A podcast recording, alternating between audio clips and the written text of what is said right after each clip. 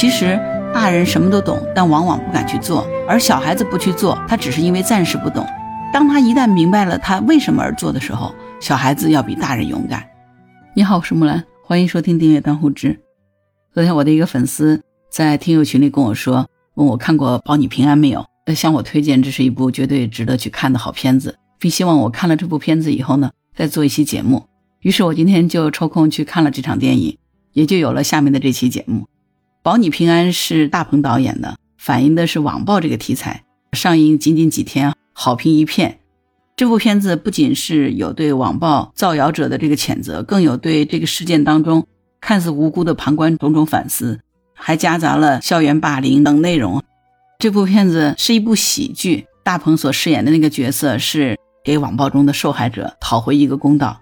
这是一部活人给被网暴的逝者讨回公道的一部电影。我们有一句话叫做“造谣一张嘴，辟谣跑断腿”。恶毒的谣言往往可能只是源于一个荒唐的开始。保你平安讲的是这样的一个故事：年轻的女孩韩露，她得了绝症，不久于人世。于是呢，她就委托大鹏饰演的这个魏平安，提前给自己买了一块墓地。位置呢，就紧挨着她已经逝去的男友冯锵锵。同时呢，她还把自己毕生的积蓄一百三十六万元全部都捐给了福利院。韩露死了以后呢，关于她的黄谣却在网络上兴起来了，造谣说她生前是坐台小姐，说她捐的钱不干净。福利院的领导听说这个事儿以后呢，就犯了难，对于韩露一百三十六万元的捐款，不知道要怎么去处理。冯锵锵的姐姐呢？冯董事长听说埋葬在自己弟弟墓的旁边的女人是坐台小姐，他怕影响弟弟的风水。其实真实的原因是怕影响家族的名声。作为这个墓地的金主呢，他就给这个墓地老板施加压力，要给这个韩露迁坟。老板也不敢得罪冯董事长，于是就同意要干这件事儿。迁坟这件事儿肯定要通过亲人来处理嘛。可是偏偏呢，韩露是个孤儿，无依无靠，所以呢，墓地经理说他没有家属。咱们给他挖了，那没有人能知道。那墓地老板同意，经理同意，可是偏偏员工魏平安他不同意了。他就问经理说：“你们说她是坐台小姐，她就是啊，你有证据吗？”墓地经理说：“这要啥证据？我也是听别人说的嘛。”魏平安很较真儿，他说：“你给我四天的时间，让我查清真相。那如果她真的是小姐，那就任凭你们处置。”于是为了找出造谣的那张嘴，魏平安真的就跑断了腿。从理发店的 Tony 开始。他查到自己的妹妹魏如意，又查到了公司的金董事长，再查到了内蒙古的一个网吧，最后终于找到了最早造黄谣的那个人，右手上纹着四二幺的男人。你让人大吃一惊的是，这个四二幺给韩露造黄谣的真实目的，只不过是想白嫖网文。他那天在韩露捐款的新闻报道下面发布了造谣的帖子，目的就是为了提高自己账号的活跃度，涨点经验值。这样就能兑换价值九块九的网文章节了。至于说为什么选中韩露，只是因为当时他的视频比较火，只要评论他的视频就有机会上热门，所以只是为了区区九块九，他宁可吃人血馒头。那这就是这个故事的大体的一条主线。但可悲的是，在整个事件中，那些被情绪带动着大脑的人，他们听风就是雨，以讹传讹，不管是有意还是无意。都在这场造谣的闹剧当中起到了推波助澜的作用，而那些喜欢吃瓜的人呢，全部都信以为真，没有人真正去追究到底这个谣言是不是真的。而令人扎心的是呢，在给别人辟谣的过程当中，魏平安自己也陷到了这个谣言里。他本来是为兄弟出头，打伤了兄弟媳妇儿的前夫，蹲过五年大牢。而这件事呢，后来传到理发店的 Tony 那里，就变成了睡了兄弟的媳妇儿，还把兄弟给打了。传到冯董事长那里就更加离谱了，变成睡了自己的兄弟，还把兄弟媳妇儿给打了。除此之外呢，魏平安还被误会说和韩露有特殊关系，是韩露的客户，存在那个方面的交易。网上还盛传他是鸭子，感染了性病。那魏平安对这些呢，他都懒得去解释，因为就算他解释了，又有几个人会相信呢？就像他妹妹魏如意说的一句话。当你说一个女人是小姐时，无论她是不是，她都已经是了。活人都很难自证清白，更何况是一个死人呢？幸亏有魏平安的帮助，韩露没有被玷污名节，否则她就等于死了两回，对吗？但是现实生活中真的会有魏平安去做这件事吗？可能恰恰是因为如此，魏平安才值得我们敬佩吧。所以从这一点上来说，保你平安打动观众的，让观众感觉共情的，恰恰是人人都希望有一个魏平安能够替自己跑断腿，保到那个造谣者。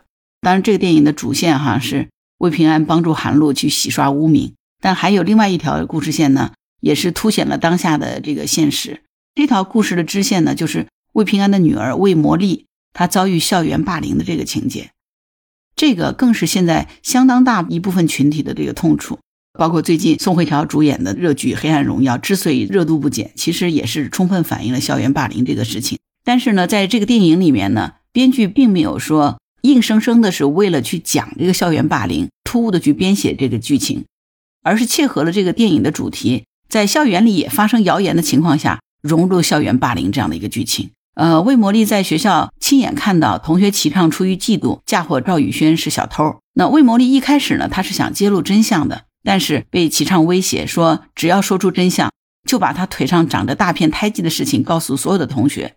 人人皆有爱美之心，更何况是一个小女孩。因为这个威胁，魏魔力选择了沉默。这个时候的魏魔力其实是映射了一部分网民。他们其实和那些喷子不同，内心是想给予这个受害者帮助的。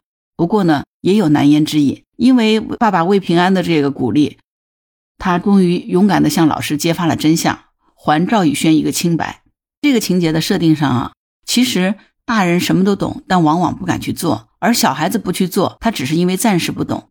当他一旦明白了他为什么而做的时候，小孩子要比大人勇敢。因为揭露了谣言，魏魔力也因此遭到了霸凌。而且把这个视频呢上传到了网上，就这个情节的设定其实是非常真实的。呃，揭露谣言的人其实遭到了打击报复，可以这样说，这个电影里的这个角色真的是代表了当下的这些网络上的不同人群。魏平安是正义的伸张者，魏魔力呢是良知的觉醒者，老师是及时纠错的悔过者，而齐畅呢就是施暴者。在整个这一起的造黄谣的事件当中，只想吃瓜的托尼。蹭流量的网络主播、明哲保身的墓地经理、鬼屋里的各个 NPC 等等都没有起到好作用，每个人都起到了推波助澜的作用。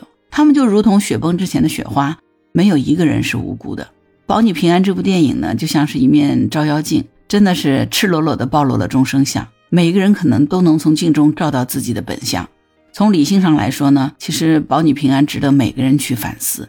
有一个情节就特别让人触动。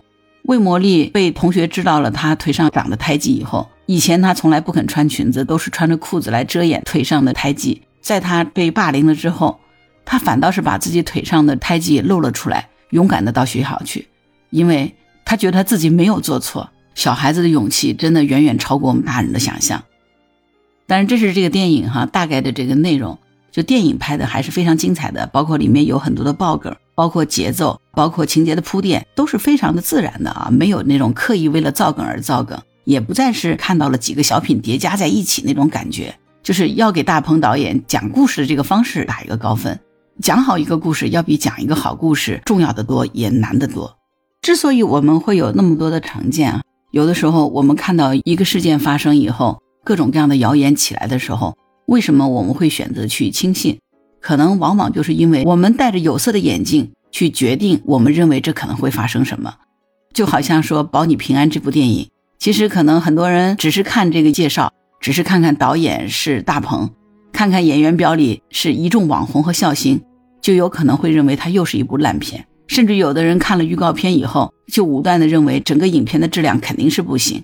但事实上呢，《保你平安》它不但不是烂片，它是一部佳作，值得一看的电影。我们在这个事情上又何尝不是轻信了网络上的一些谣言呢？所以，如果可以的话，我建议你走进电影院，好好的去看一看这样的一部好电影，值得你为它贡献一张电影票。当然，我想说的是，我绝对不是在给电影做托，我也不是在给电影做文案和宣传。所以，我想跟听友群里的听友培心建语说，你推荐的这部电影我去看了，谢谢你的推荐。真的挺好看的，值得去为他贡献一张电影票。大鹏导演真的不错。好啦，关于本期节目，你有什么想法？欢迎在评论区留言。如果你喜欢我的节目，欢迎点赞、订阅、转发、当护知。当然，如果你喜欢木兰，也可以加入木兰之家听友会，请到那个人人都能发布朋友圈的绿色平台，输入木兰的全拼下划线七八九，就可以找到我了。好啦。今天就到这儿，我是木兰，拜拜。